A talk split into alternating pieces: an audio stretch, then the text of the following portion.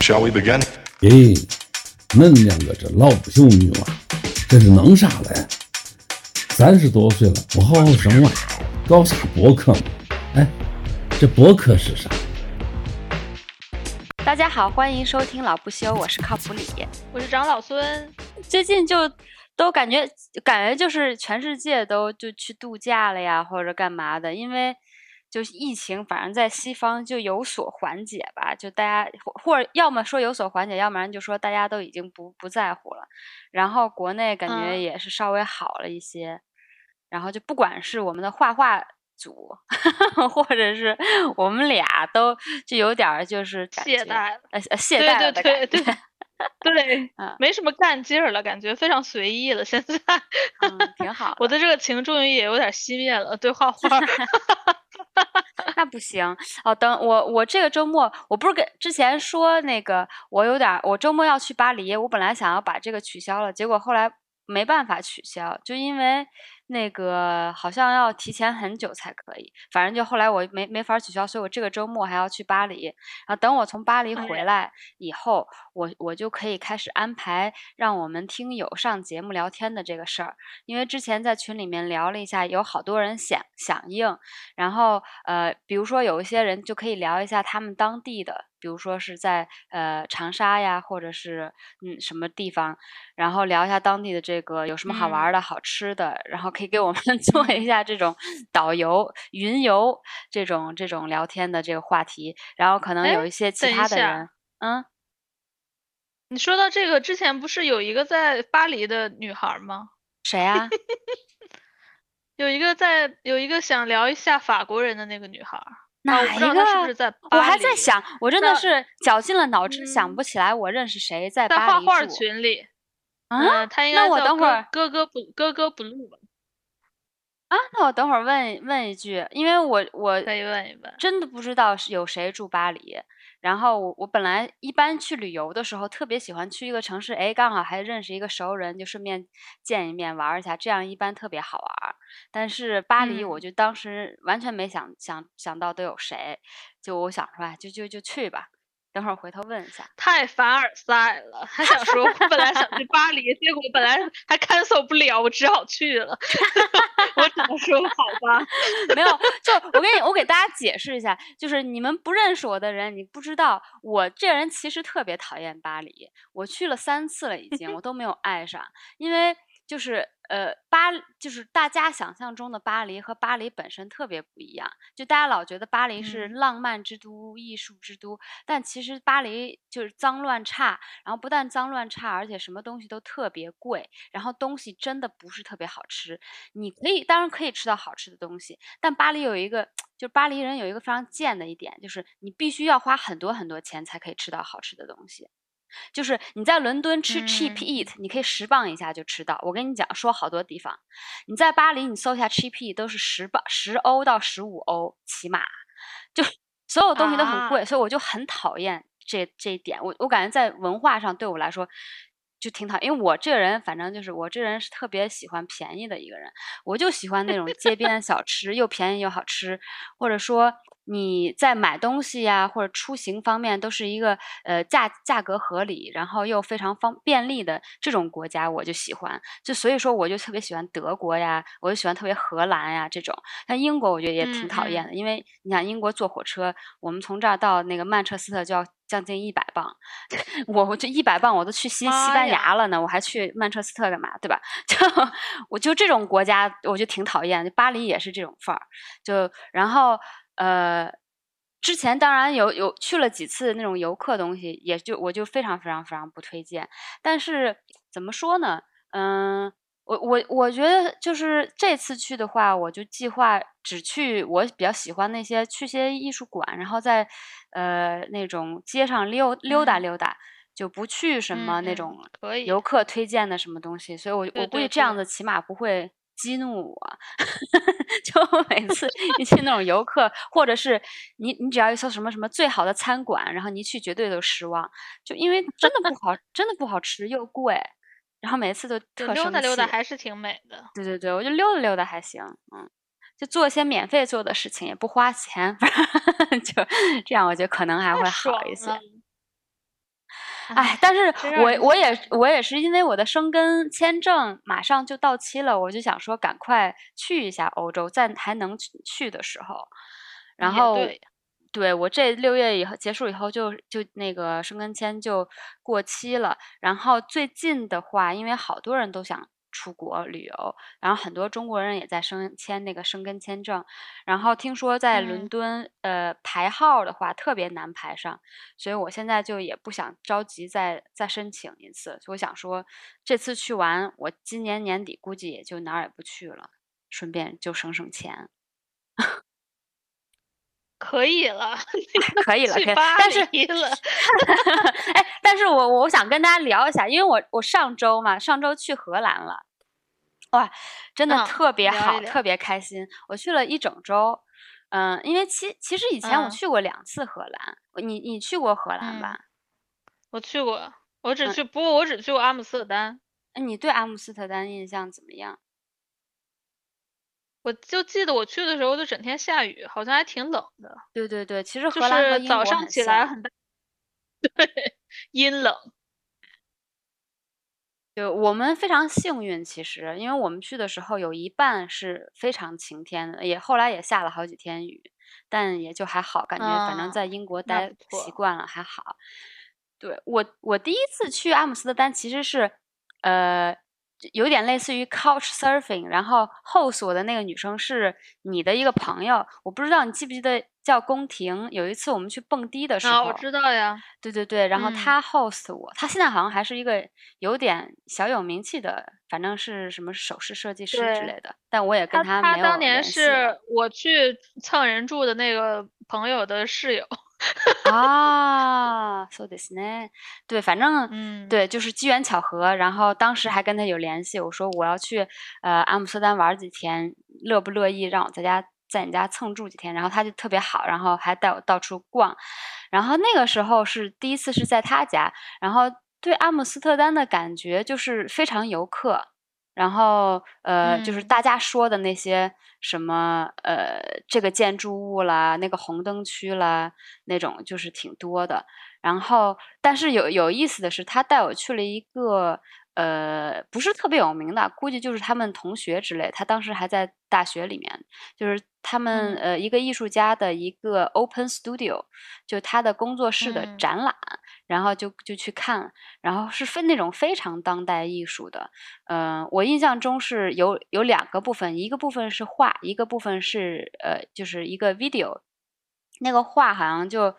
是那种非常 random 的，像用火，我记得好像是火柴还是什么木棍之类做的，就是说白了，就是一般人去看两眼就看不懂他们是该在干嘛的那种 艺术。嗯，然后那个 video 是就是一个人的用手呃那个 video 拍的画面只有手和一个大的那种水瓶，然后用手手和水瓶去倒牛奶。就是一 一个劲儿，嗯。就是那种特别当代艺术，觉得嗯挺有意思的。就那个是第一次，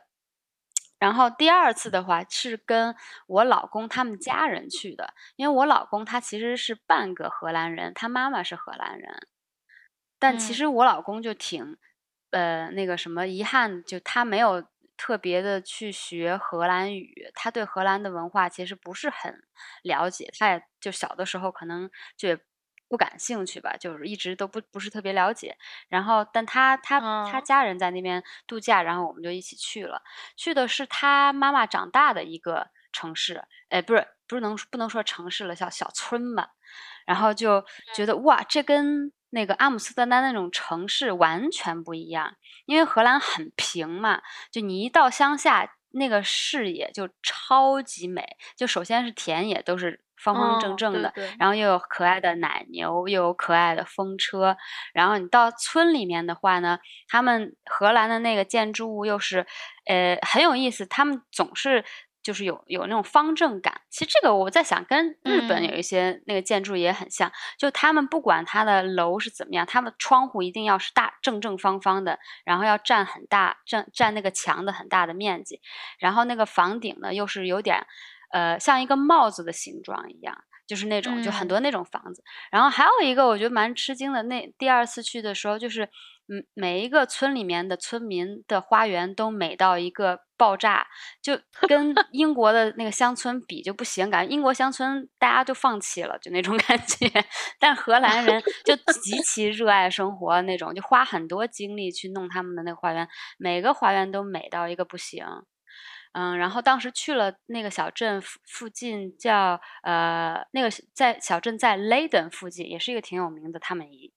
那个城市之嗯一。然后还当时还去了海边，它那个海是超白细的那种细沙，然后人又不多。嗯对，我就觉得哇，这么美的海边为什么没有，就是很多人来？然后英国人一般去海边旅游，一般都去什么意大利呀、呃希腊什么之类，西班牙。对，感觉哎，就是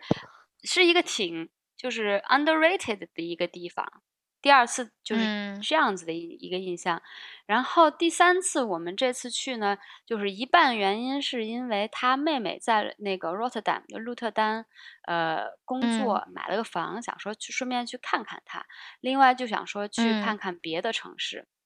当时就是嗯嗯，基本上没有计划，就是我们在鹿特丹住，然后呃，对我们我们前几天是去呃北边，就他妈爸爸妈妈来自的那个城市，一个叫一个城市叫嗯 Groningen，、就中文叫什么来着？格罗宁根。在北，在荷嗯兰的北边，先去那儿待了三天，然后回来在鹿特丹待，呃，待剩下的几天，然后就是完全没计划。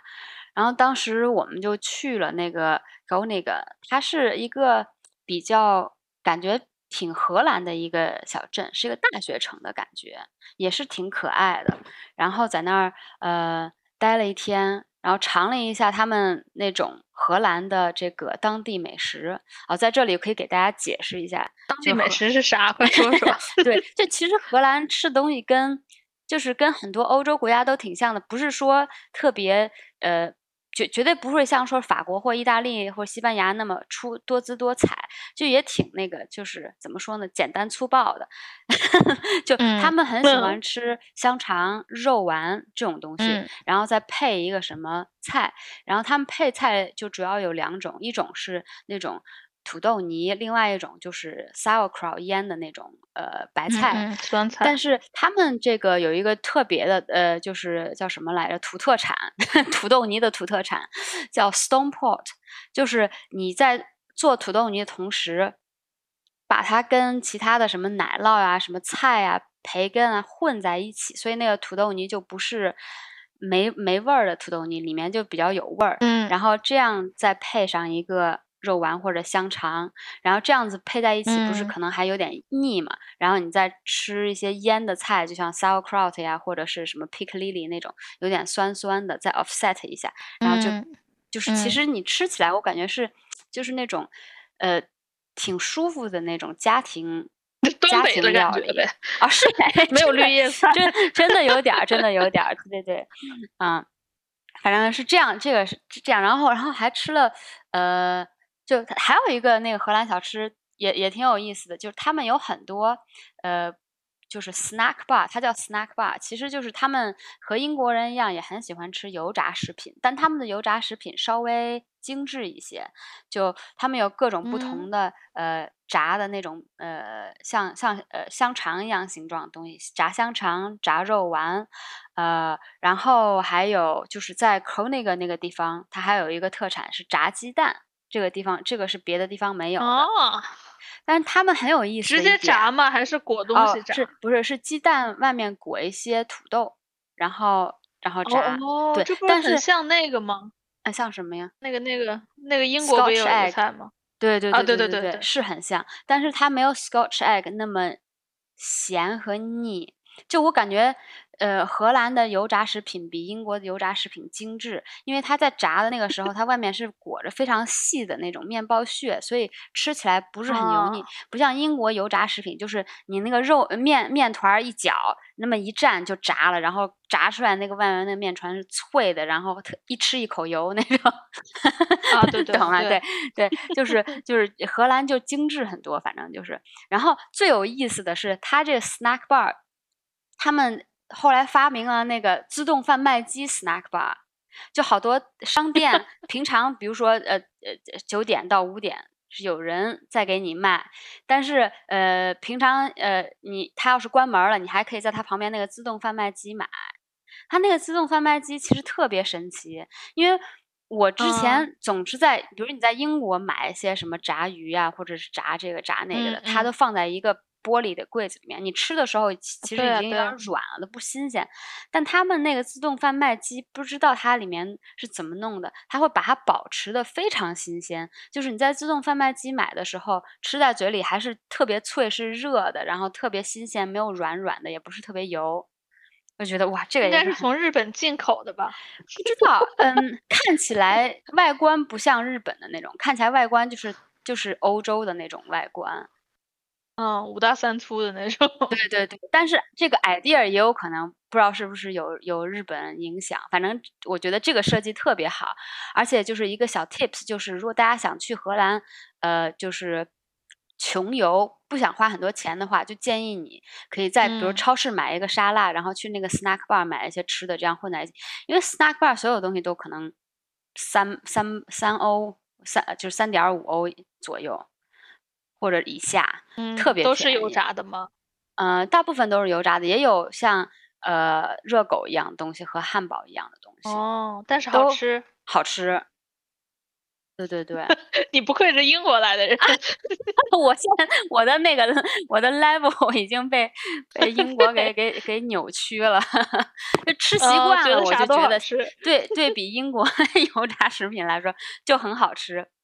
然后呃，然后再再再说继续说美食，就那个其实荷兰人和好多北欧人一样，就特别爱吃甜的东西，他们甜点也是就是你去超市。看荷兰的甜点就是巨大一个 section，他们很喜欢把那种 spice，就像呃肉桂呀，然后呃生姜粉啊之类的那种融在一起，所以你吃吃它的那个甜点的时候，经常会还会有一点那种香香辣辣的那种感觉。那好吃的感觉，就其实挺好，就是搭配咖啡挺好吃的。他们最出名的两个，一个是 Speculoos，就是一个有点呃扁扁的、脆脆的小饼干，有一点点焦焦焦糖的感觉。然后还有一个就是那个 Slope Waffle，就是那种扁的那种，就是它其实是一个 waffle，但是是中两片 waffle 中间加的是那种 syrup，然后。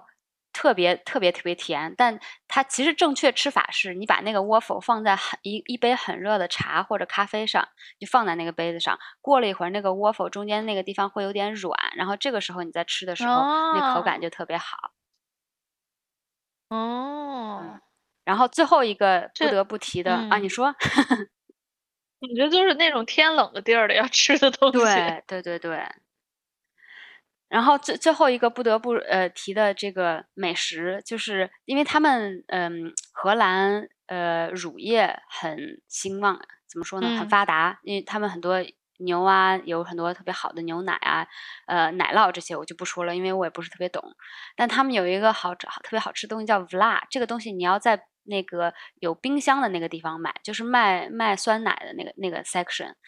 它其实就是有点像那种 custard。就是嗯嗯是牛奶和可能和一些鸡蛋的蛋黄这种东西做成的，就是有点黏黏稠稠的一个东西。它其实就是一个，嗯，对，就是就我我无法解释，你必须要自己尝一下 才知道，那挺好吃的，就可以。这个就是单独吃的，像甜点一样的东西。它的那个呃状态是有一点像奶，呃，有点像那种酸奶，它是稠稠的那种，嗯，对。也是挺不错的，对。然后说到吃的，嗯，我当年去的时候，我记得印象，我吃了啥我全部都忘了，但有一顿我一记记得特别深刻，就是我去了一个小的那种咖啡店，哎，我也忘了是什么店了，就在一个阴沉的下午，然后我就点了一个香肠，嗯，就类似于三明治那种东西吧，然后里。边那是那个香肠，然后我一吃，哎，里边肉是生的 哇塞，这个。这个，但我已经忘了那个叫什么了，但就是一个生肉的香肠，我记得特别清楚。我吃的时候，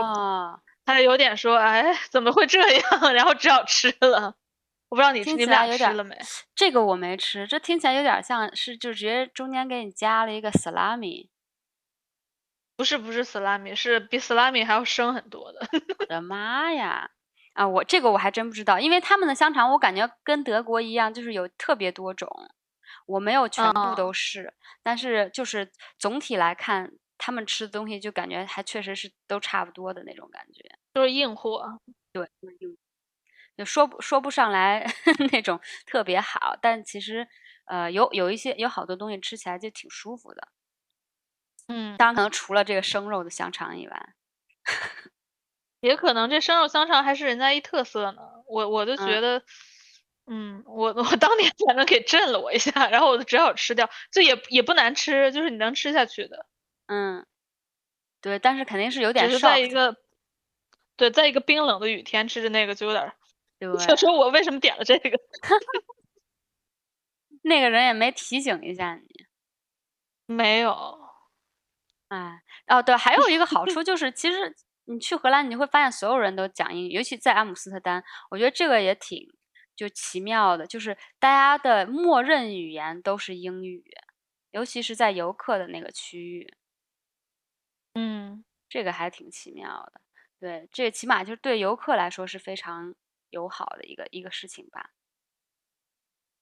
然后后来我们在那个小镇就嗯，可能待了一天，然后在那个地方就做了一些 research，就找到那个呃羊角镇，它是一个小村，但那个村的那个区域里面不能让呃就没有车驶入，所以就只是步行或者是划船的一个特别美的一个小村。我们就就第二天就去了那儿，天气又刚好特别好。然后就哇太好，而且是你可以自己租一个船，他他 我觉得他们也太心大了，因为我们我们俩都没开过船，但可能那个开船也不是很复杂，他就我们就自己嗯可以租一个船自己开，然后自己就是你还要学学怎么样弄那个呃引擎，然后怎么样把方向，当然也不是特别复杂，但是那个那个人就在我们上上船和把船踢开的那个一分钟之内就给我们解释怎么开那个船，然后我们自己就上路了。对是电电动的是吗？对，电动它有一个有一个引擎，就你要把它就跟有点像开可能电动小车车一样，但只不过它那嗯个引擎是在船那个下面有一个桨，然后你要用那个呃就是叫什么方向盘来控制方向。那那船你们从那儿要开去哪儿啊？它有一个，你可以走一个圆圈的一个路线，然后也可以走更大的一个路圆圈哦的路线，就大概的那个方向，它会给你一张地图。但是你就是开的时嗯候你就注意，然后注意开船也是就靠右行驶，因为那个船道挺窄的，然后经常还要跟别人这样就是这呃另外另外的船这样相对这样驶过来，你还你还得注意不能碰到别人的船上。那你们中途要停下来上上岸吗？呃，中途没有停下来，因为我们就当时想说就租一个小时吧，然后嗯，再呃划先划一个小时船，然后从船上下来再慢慢走，因为那村里面还有挺多可以走、可以逛游的地方。嗯，对，当时就是这样子的，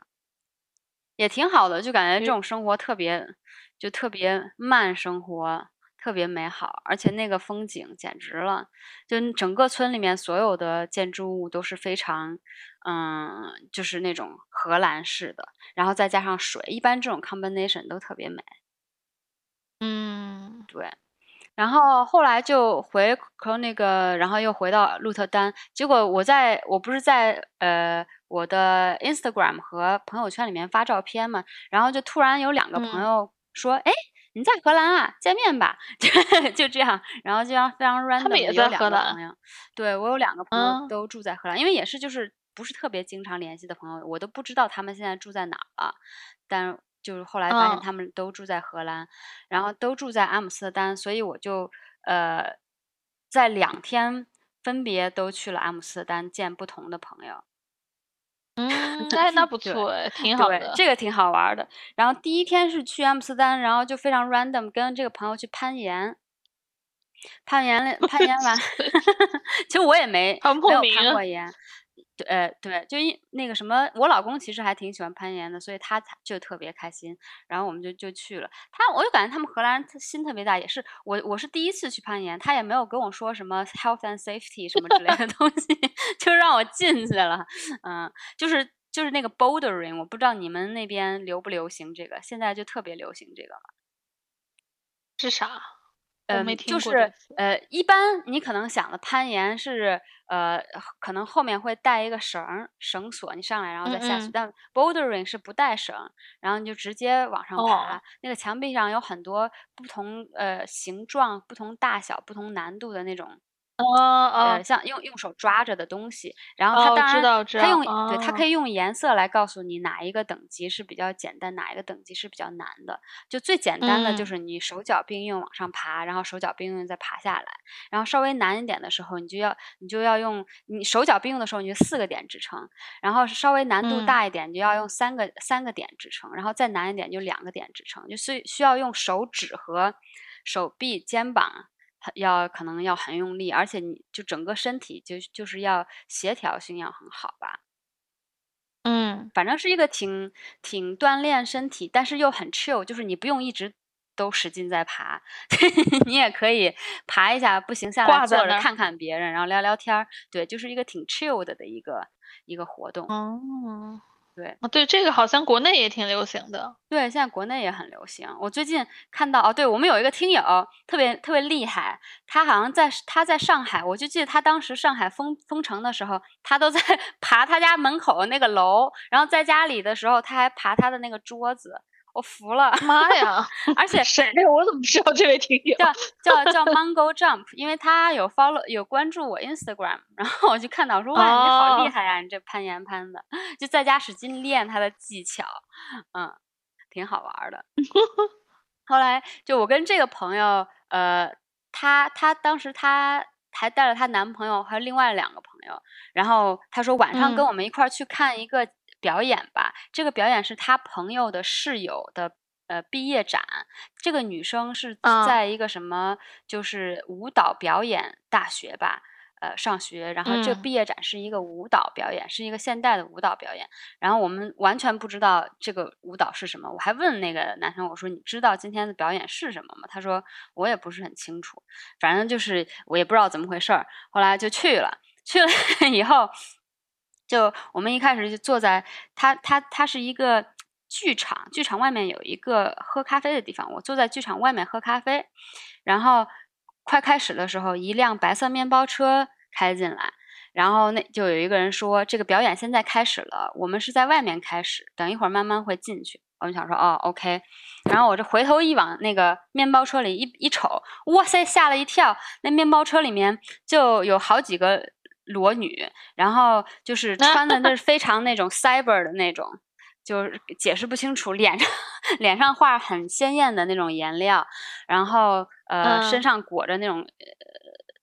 粉红色的绳子，甚至是就是没怎么穿，然后穿一个靴子那种。嗯，然后想说，哇塞，这是什么回事？怎么回事儿？然后慢慢的就是有一个女生就从那个车里面出来，然后她的那个身体的那个表演的那个状态就很像一个外星外星人的感觉，然后就嗯。就跟用他的这个动作跟观众进行交流，然后大概就是慢慢的把观众吸引，开始吸引。进入这个剧场，然后在进入剧场的时候，他又用身他的身体告诉大家我们要倒着走，所以我们大家就倒着走进了剧场，然后这样大家找着一个地方坐了坐下来了以后，然后就看见看见他们这些呃这个舞蹈演员慢慢的就都出来了，然后每一个人穿的稍微都有点不一样，但是每一个人基本上都是就是裸体的，然后大家都、他们的那个。肢体表表演都是在倒着走，或者是感觉非常压抑的那种感觉。然后就是反正就、嗯第一次的观感就觉得很震撼，然后有点压抑，然后又觉得很呃很 vulnerable，就觉得他们为什么嗯要这样。然后我其实到现在都不知道他具体表现了什么，但是也许他们自己也不知道。对，我不知道，真的不知道。但我感觉，我怀疑是不是和女性有关，或者说女性的，就是，嗯，在男在就是现在这个男权社会里面被当做一种物品，然后这种特别压抑的感觉，可能可能是和这个有关系吧。然后我们就坐在那儿，然后嗯这个表演就是一个多小时。嗯，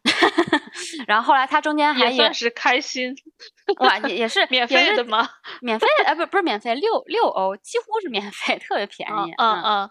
对。然后后来他还有中间也会和观众互动，有有有一个观众的鞋被他们拿走了，然后他就 穿上了。然后到最后他还他还邀请观众去呃，他最后弄了一个丝绸这样的东西，然后拉拉起来，拉成一个圆圈一样的东西，然后邀请观众去烧这个丝绸。我当时看到吓死了，我说这这不会 引起火灾吗？不知道怎么回事，反正就是可能是一个比较 ritual 的感觉吧。嗯，反正就是有一点莫名其妙，但是还是挺有意思的一个演出，嗯，对，也行，也行。要不然你也不知道有这种演出。对对对对对。然后我当时就觉得，但是我我怎么说呢？有的时候就是那种奇妙的感觉，就是你在看了一个莫名其妙的东西，特别受震撼了以后，你又有点喜欢，所以我我当时看完了以嗯后，回去在火车上就立马把它画下来了。嗯，对对对对对，我记得你画的那个了，对，但是他没看出来是裸体。太太我画 太小了，而且颜色有限，只能只能用有限的颜色来大概表表示一下这个当时的状况是怎么样。嗯，就就感觉有点莫名其妙。对，但我觉得就是也挺有意思，就是感觉可能嗯，在荷兰这种呃比较抽象的当代艺术比较流行吧。嗯，也有可能，也反正感觉现在学舞蹈的或者学艺术的都都往这个方向在走。对，那你第二天呢？第二天第二次去阿姆斯特丹就去了一个博物馆，然后就去朋友家做客，就聊了聊天。这个朋友就比较比较比较成熟稳重，然后嗯嗯讲讲了讲在他在那个荷兰找到工作的这个经历。然后我这个朋友他就是其实特别想就是做喜剧。当时，嗯嗯，他哦从他从伦敦搬到阿姆斯特丹，是因为他呃男朋友还是老公在阿姆斯特丹工作，嗯然后嗯，他就搬过去了。本来想试试转行，但他 他说嗯他、呃可能失业了有，也不能说失业了吧，大概有九个月都没有，就是去试图找别的工作，然后就在往嗯这个做喜剧的这个方向努力。然后他蛮喜欢做那种搞笑视频的，但是他当嗯他嗯辞了工作，一心去做搞笑视频的时候，却发现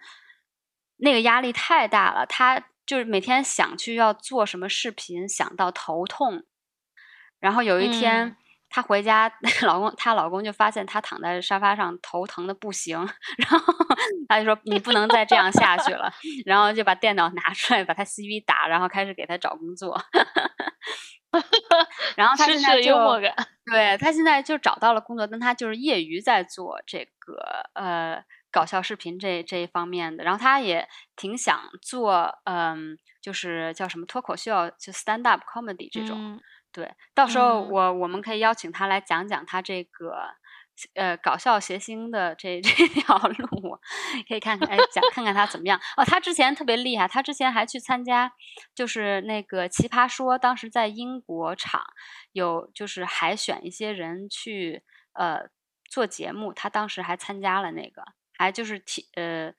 挺好，但后来没有被选上，应该是很很近被被就是离那个被嗯选，然后不是他们呃他他的搞笑是是英文还是中文啊？中文，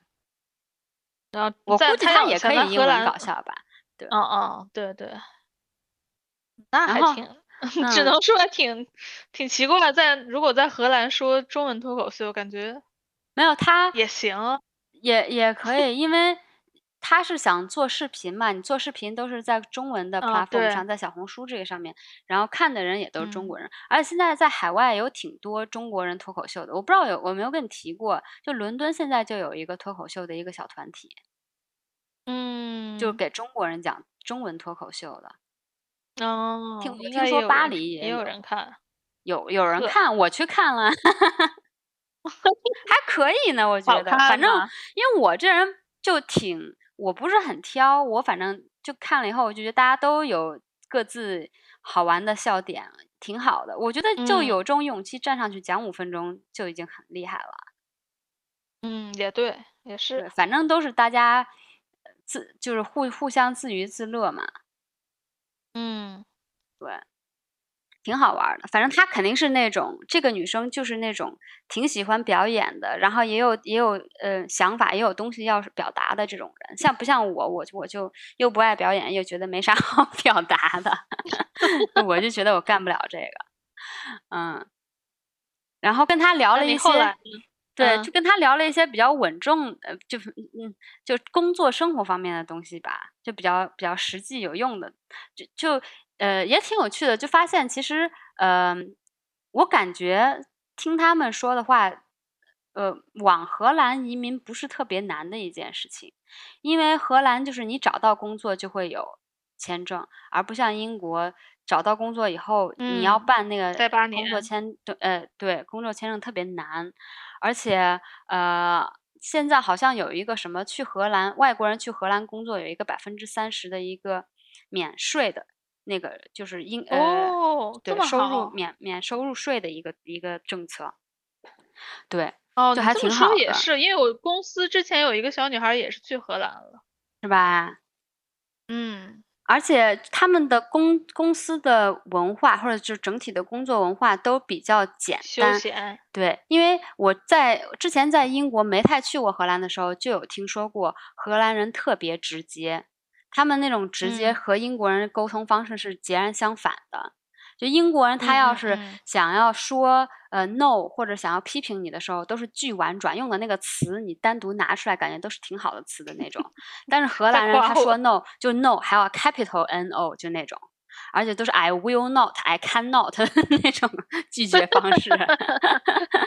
对。但是就是好好好像就是因为这样，因为他们都不藏着事儿，有一说一，有二说二。东北人的感 觉。哎，真的，你别说，对，就感觉哎，这样其实反而比较轻松，而且嗯，公司都比较扁平那种感觉，不不像嗯很嗯多，比方他们说德国就特别 hierarchical。然后嗯嗯，还有一个特别有意思的就是嗯，在荷兰呃 part time 工作是常态，就比如说很多人都工作百分之八十他的那个 contracted 嗯 hours，就可能一周工作四天这样。哇，那挺棒的。对，所以这个也是特别好，就特别适合，就是你要想在在这边就是安家这种，嗯就嗯，就比较适合，就是有孩子。其实你不没有孩子，你一周工作四天也挺好的呀，对吧？特别适合不想奋斗的人。对，特别适合不想奋斗的人，没错。那你也可以考虑考虑。我我真的特别，我我我跟你讲，呃，你我展望欧洲所有国家，我觉得荷兰是我最想去移民的国家。我之前就想去，我就是第二次去了荷兰以后，我就特别想去，因为我我我、嗯我就我现在就很想在那种美丽的乡下工作。然后它又不是那嗯。种美国乡下，你从一 A 到 B 还要开两个小时车的那种，就对，它荷兰特别小，就虽然有一有一个村镇，你你就起码去超市还是挺方便的，而且嗯。哦对，还有一个特别牛牛逼的地方，我觉得就荷兰，它交通有一张交通卡，你可以用这张交通卡坐公车、tram、坐火车都可以，就是没有嗯。任何阻隔，超级方便。而且他们的火车超级方便，就感觉跟英国就截然相反。因为英国是，呃，但是现在好一些了，现在你可以用你的银行卡刷公车和地铁，但是你要坐了火车，就还是另外一个系统。但在在荷兰就全部都是一个系统，而且又比较便宜，不像我们在难难不成全国都可以做？呃荷兰是全国都可以坐，哦，就所以我们，那我们真的不从错。对，从鹿特丹到阿姆斯特丹，呃，连续两天都去，就坐火车就直接刷那个卡，然后价格好像是十十五欧还是十六欧，嗯，嗯，荷兰的房价不知道怎么样。阿姆斯特丹就我觉得是 avoid，就特别贵。呃，听说鹿特丹会好一些，Rotterdam 好一些。反正我们看的感觉就是阿姆斯特丹，你一去那个火车站的话，就感觉哇，就非常呃呃比较古老的那种建筑物吧。但是是一个古老的大城市，因为中每个建筑物中间挤得很紧，然后寸土寸金的那种感觉。嗯，然后你在阿姆斯特丹找旅馆的话，你也会发现会贵很多，但是鹿特丹就便宜很多。阿姆斯特丹整个市中心都特别挤的感觉，但也特特别有意思，就是你如果看那阿姆斯特丹的地图，有点像个蜘蛛网，它中间有几个 canal 这样子出去，但是但是。出出去到这个蜘蛛网外面那个地方以后，再往外面走走两步，就就完全是居民区的感觉了。就游客就 somehow 就就 完全被一个无形的力量困在那个蜘蛛网之中间。对，但是我我特别不喜欢。当年住的，嗯，当年住的那个朋友家的那个房子就。感觉在一个就是那种北北京六环的那种 感觉，就周围啥都没有，然后就有几栋特别高的楼，然后他就住在里边。对啊，然后去火车站还得骑自行车骑半天那种。对，其实我我觉得可能那会儿觉得是那会儿要骑自行车或者坐公车，但我感觉在伦敦生活久了，就觉得那也没多久，就十几二十分钟，不是很远。嗯，对，反正我我是觉得阿姆斯特丹我会。Avoid at all cost，因为就太人太多太烦了，然后又贵。呃，鹿特丹特别好，就是你一你一出来你就觉得特别广阔。然后那个鹿特丹的呃建筑物也都很多都非常有设计感，然后也有很多挺酷的那种年轻文化。哦，对，是因为我听说是因为二战的时候鹿特丹被德国人就。非常仔细的炸了一遍，就很多那个建筑都都没有了，所以它是一个二战后重建的一个城市。对对对，嗯，然后就是听说也便宜很多。然后我还被推荐另外一个城市，我还没去过，下次想去，叫 Woodhect，我不知道中文叫啥，反正在稍微东边一点吧，在呃离就鹿特丹往东一个，也也是一个挺大城市。听说那个城市也是比较比较荷兰的一个城市，就没有那么现代。对，下次也想去看看那个地方。但你不会想去搬到一个阳光灿烂的地方吗？对你，你说的是没错，就是呃，天气确实是不好。但我感觉，就英国天气都这样了，我我估计应该也可以忍受得了荷兰的天气吧。肯定能忍受的，我感觉差不多。忍受啥都能忍受。但是但是英国的天气，我现在就是已经非常习惯了。我觉得英国天气还好，我反而挺喜欢这种就冷冷的这种天气，因为我我本身是喜欢冷不喜欢热的一个人，我特别不喜欢就是老是黏黏腻腻的，或者是一热我就感觉整个人都动不了了，整个人就慢了下来的那种天气，我我其实不是特别喜欢，或者太晒的那种天气。对我我还挺奇怪的，可能在英国 住习惯了，对。然后呃，那真可以，嗯，对，但还要跟大家说，对，要跟跟大家说一声，就是有一个有一个博物馆，就是我在阿姆斯特丹去的一个博物馆，大家一定要就是不要去，就是它叫 Moco Museum，它说的是呃展什么现代当代艺术。嗯，然后是在一个挺可爱的一个荷兰式的小房子里面，在它在那个 mu museum 区，结果去了以后，第一就是哇，那游客超多，你就没法看什么东西，每一个房间里面都挤满了人，就特别就是你观感首先就不好，其次就是它里面东西很少，感觉这个。博物馆更像是一个特别有钱的人他自己的一个 collection 拿出来给你看的感觉。然后第三就是他呃在那个地下有一个非常适合喜欢在 Instagram 上发照片的的游 客的那种房间，这里面全部都是五彩斑斓的灯，还有镜子，就是一进去就我就有点晕了的那种，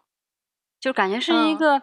整体来说有点俗的一个对网网红博物馆，你说的没错。如果大家要是想去拍照什么之类的，那你可以去那儿。但是感觉看内容或者是嗯光看或去了解作品的话，真的不是特别好，然后还挺贵的，然后十几将近二十欧。嗯，对对对，十九欧吧，觉得有点有点被坑了。我好像在 Instagram 上 找到了。嗯，哎，反正这这次去了以后，总体来说就觉得哇，特别特别喜欢荷兰。然后我就在想，哎，我好像没有读过。你觉得？你觉得是不是和太久没出去旅游有关？也有可能，我也在想是不是这个原因。但确实不得不说，就有很多事情都我都非常 enjoy。比如说，我可以下周 去完巴黎，再给你对比一下，到底是不是因为太久没出门的原因。如果我这次爱上了巴黎，那就有可能是因为我太久没出门的原因。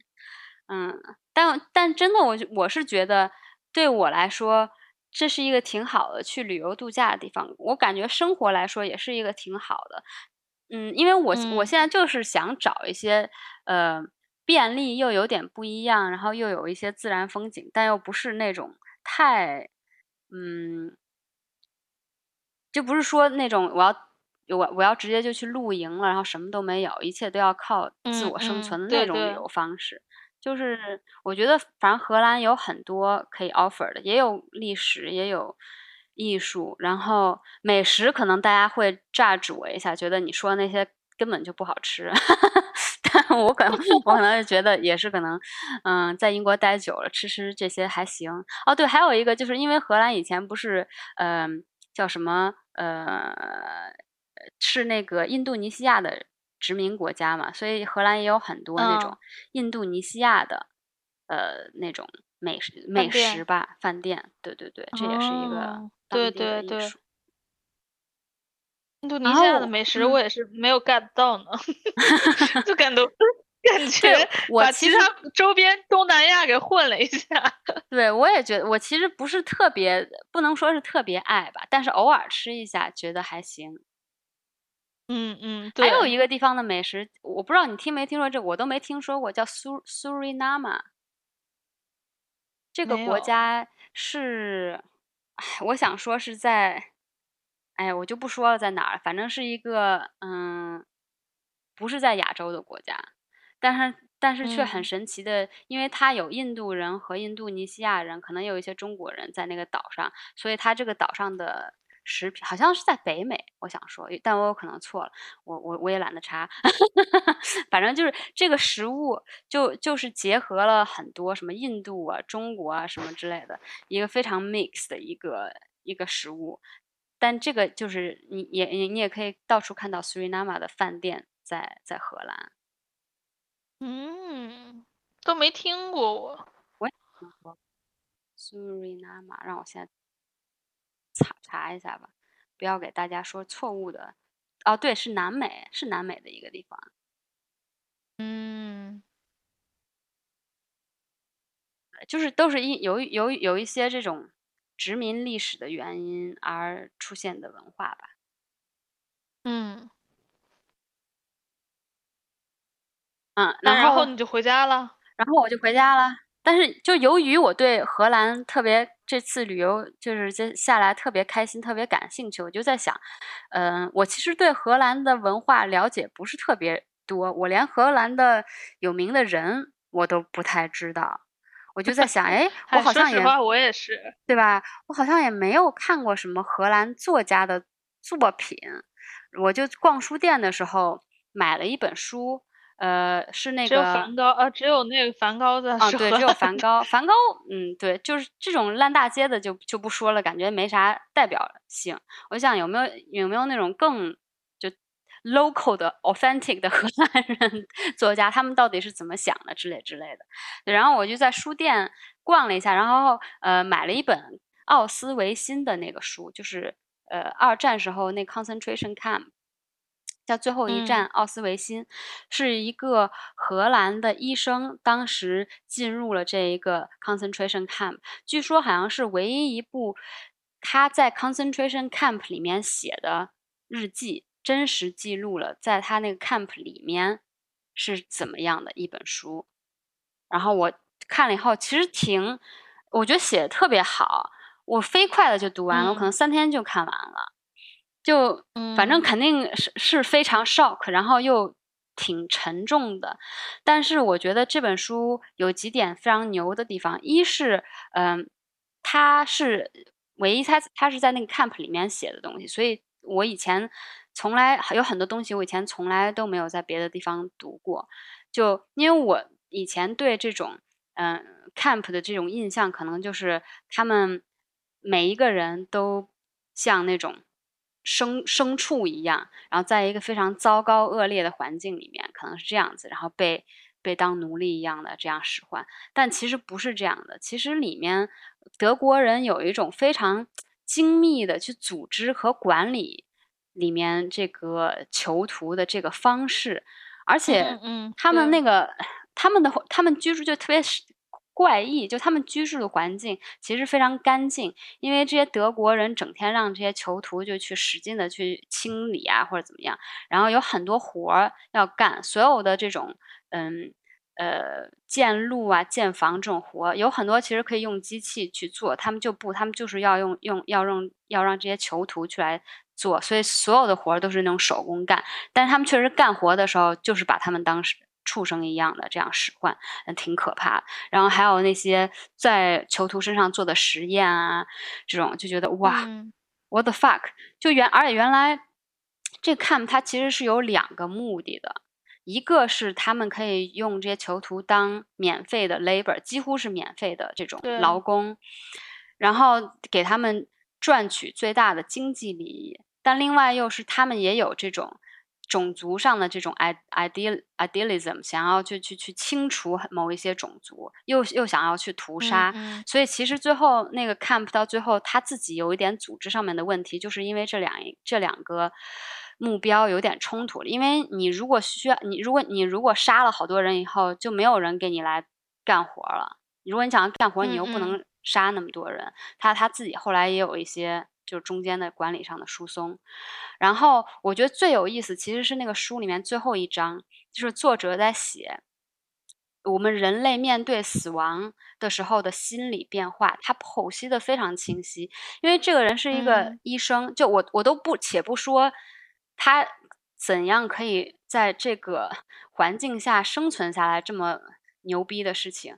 但他在生存下来的同时，他还可以。非常嗯客观的去观察这些东西，然后后来再分析这些东西，我觉得这个真的是非常非常非常厉害。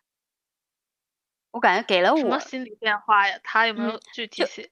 有有有，你你你看就知道。其实最后那一章就其实挺短的，意思就是说，嗯，他。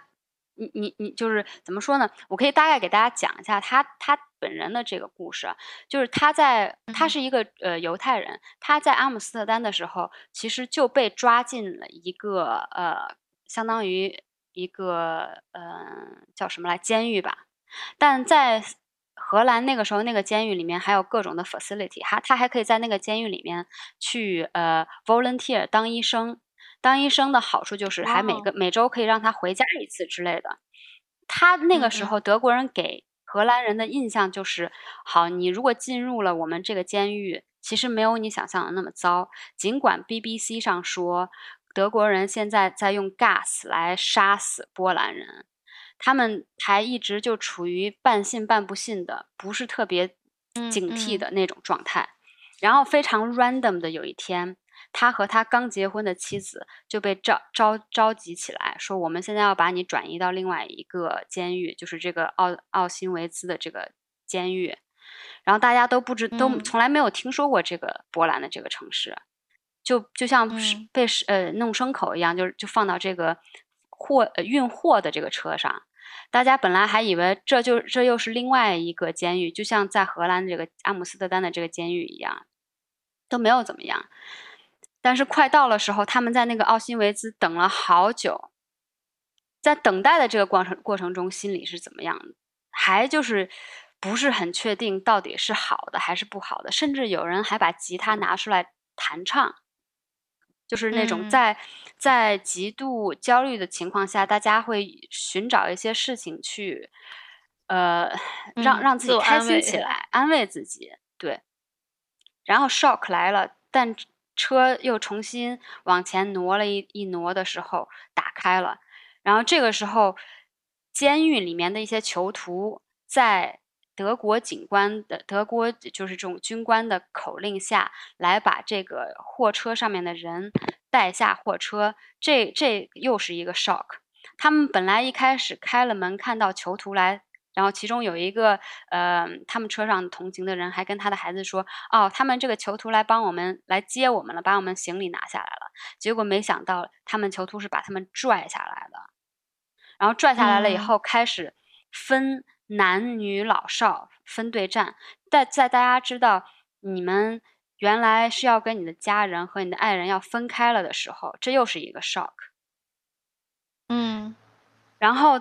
刚进去了以后。在他们跟那种在里面待了很久的那个囚徒聊天的时候，听到里面这些等级和对不同呃等级发生的事情和呃，就是怎么说呢？可能他们一开始还有一些有一丝希望，因为他他比如说他问其中一个人，他说你在这儿待了多久？他说我待了一年。他本来还有点希望，觉得我还能熬下去。但是当那个人说，那个车来了几千人，我是那几千人里面的唯一留下来的一个人的时候，就是你的心就凉了。所以有很 多这种，呃，contrasting 的那种，又有希望，然后又有绝望的这种东西混在里面，一直到最后，本本人亲自经历了很多被虐待，看到别人被就是那种杀杀死的那种情景以后。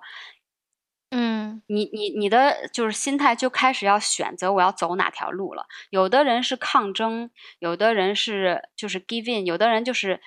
想好我我反正也要死，我就是我就希望死。你你要打我就打我吧，我就想死，你赶快把我打死吧，就是这种。然后就有很多不同的这种方向的这种心理，然后他就在分析这些，然后挺有意思的就是说，他还分析了就是那个回来的。生幸存者他们的心理，就比如说很多，当然肯定很多人有很多 trauma，会有 depression、anxiety 这种，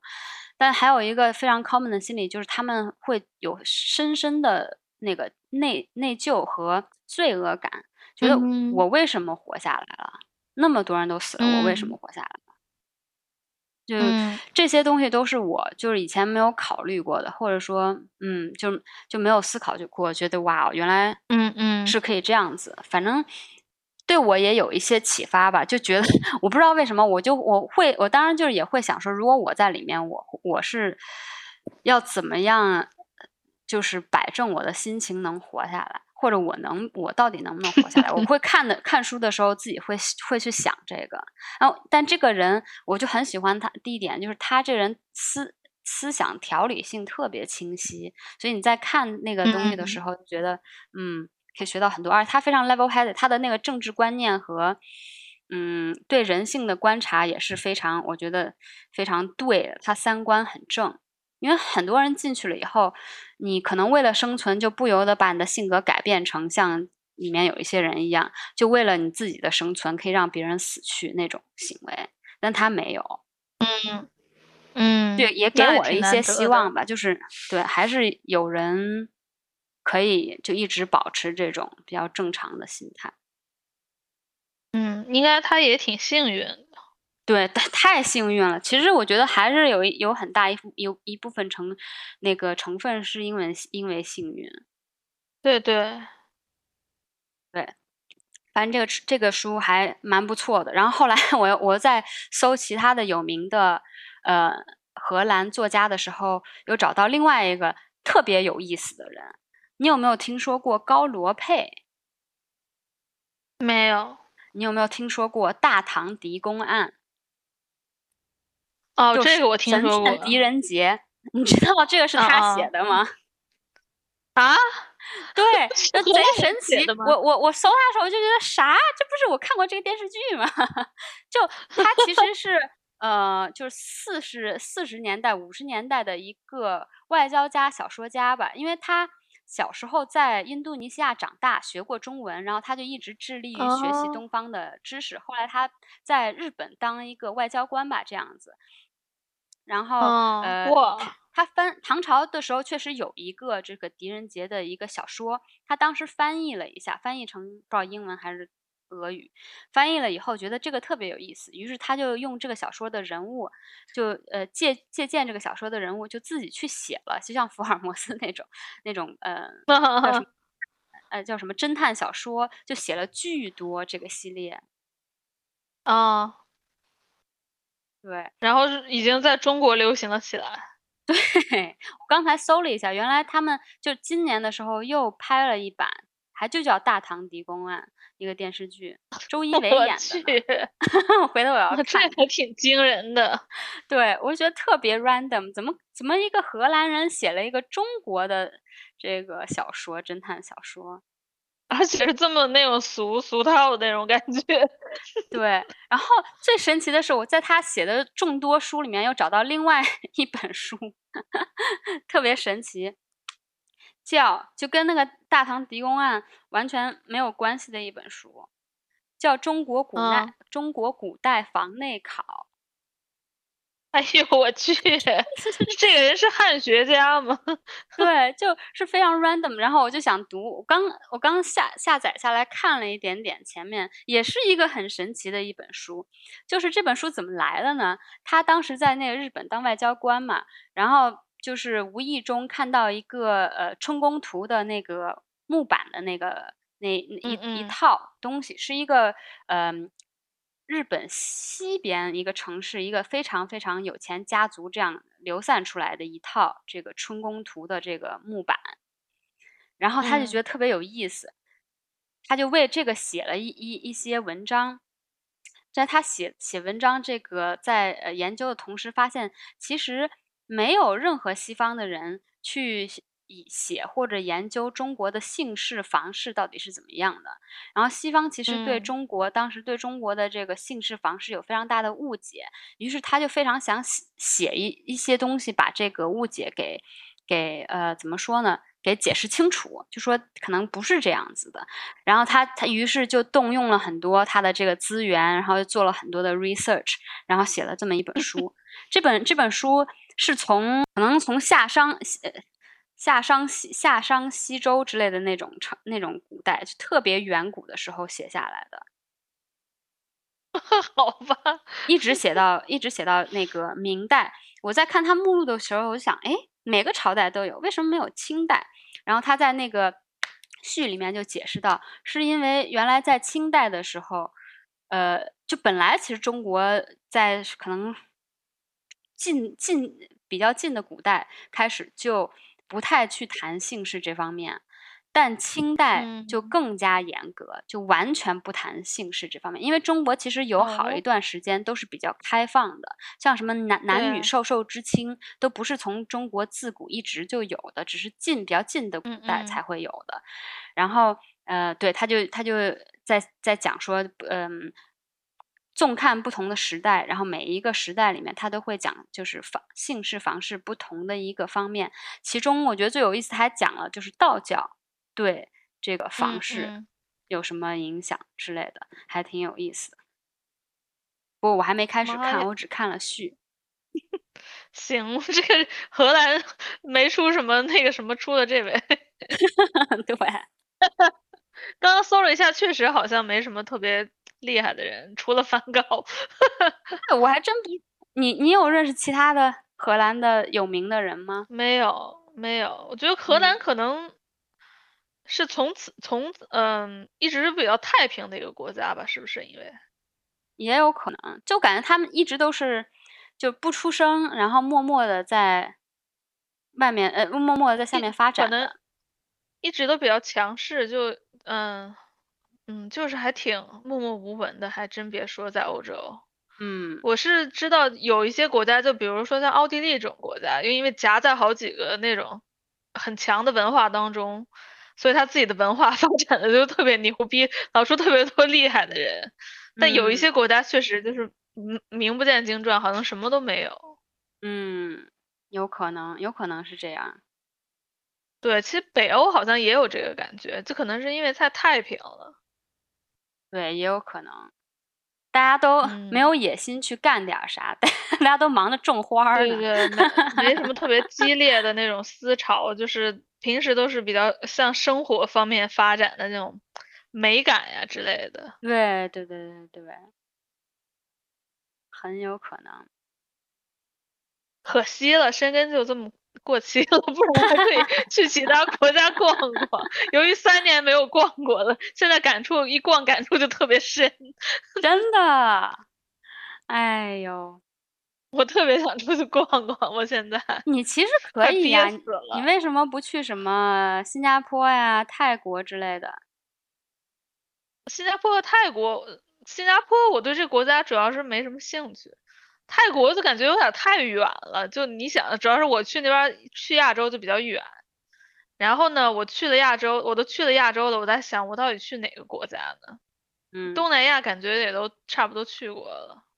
然后只好再再去一次日本，然后又觉得嗯，日本现在好像还不能去。有点多。对对对对对。嗯然后我隔壁的澳大利亚 也不是很想，就感觉对我挺无聊感觉去澳大利亚就也跟没去什么别的什么地儿一样。对对对，跟新西兰根本就没有特别大区别嘛，就是商场比多多一些。对，就感觉不知道再去哪儿了。我们周围都是岛。其实你可以去再去东南亚那些小小小小国家，因为你还他，我觉得他们也有应该有挺多可以做，就是即使什么这种有名的名胜古迹你已经看过了，但可能你还可以去看一些比较自然的风光呀之类的。对，但是我和你一样，我特别讨厌那种黏糊糊的热，倒 也是，唉是吧？唉，所以你你想想能你能去美国吗？你嗯，去得办签证呀。啊？对，我想对如果有那个机时间和钱，还不如去下美国或者是北美、南美这边儿。其实我后来想想，我还是比较喜欢那种文化之旅，就是嗯就是不是纯看风景的那种。我比较喜欢，我还是挺喜欢城逛城市的。嗯，哪个城市你喜欢逛啊？比如说你逛过的。那个就是我就是总的来说，城市和乡下比起来，我是比较喜欢偏喜欢城市的。就是如果这个这个国家，就是我因为我我比较喜欢文化那边的东西多一点儿，所嗯以我就会比如说在城市里见到的东西会让我比较激动。虽然乡下也啊很美啦，就是嗯很美，就是城市会让我有一种哦，我到了一个不同的地方，这个地方非常不一样，啊这儿不一嗯样，那儿也不一样，就各种习俗都不一样。但嗯乡下你有时候就会觉得，嗯，大自然就是美，然后就 就没了。哎，我觉得反正各有各的各有各的好对，吧。各有各的好，对，对，我就我我也其实挺喜欢城市的，但只要它不是那种人特别多、特别密集，嗯或者是游客特别多的，我我的反正这几年的旅游的总结下来就是，游客毁了一切，只要有游客地方，千万不要去。就我一定不自己也是个会喜欢。游客，对，我自己也是一个游客，但我就是不想跟人堆里面扎扎着，看到哎别人对对使劲在拍照那种，就觉得一，点心情都没有。是是，还是如果能跟当地人接触一下是最好的。对，唉，看来大家就要重新回到旅游的日子里了，挺好的，觉得这嗯才是生活的常态。对，你对，尤其是你这种能边旅游还能边和那个原来认识的人叙一下旧这种，最好。对对对对，我觉得也是，嗯，好，那行吧。这集这集要不就聊到这儿，可以，好的，期待你的那个巴黎之旅。好的，回来回来好再再。黑黑巴黎，好，好，那行，那就聊到行，这儿，说不定就拜拜黑不了了。嗯不知。道呢，好，拜拜。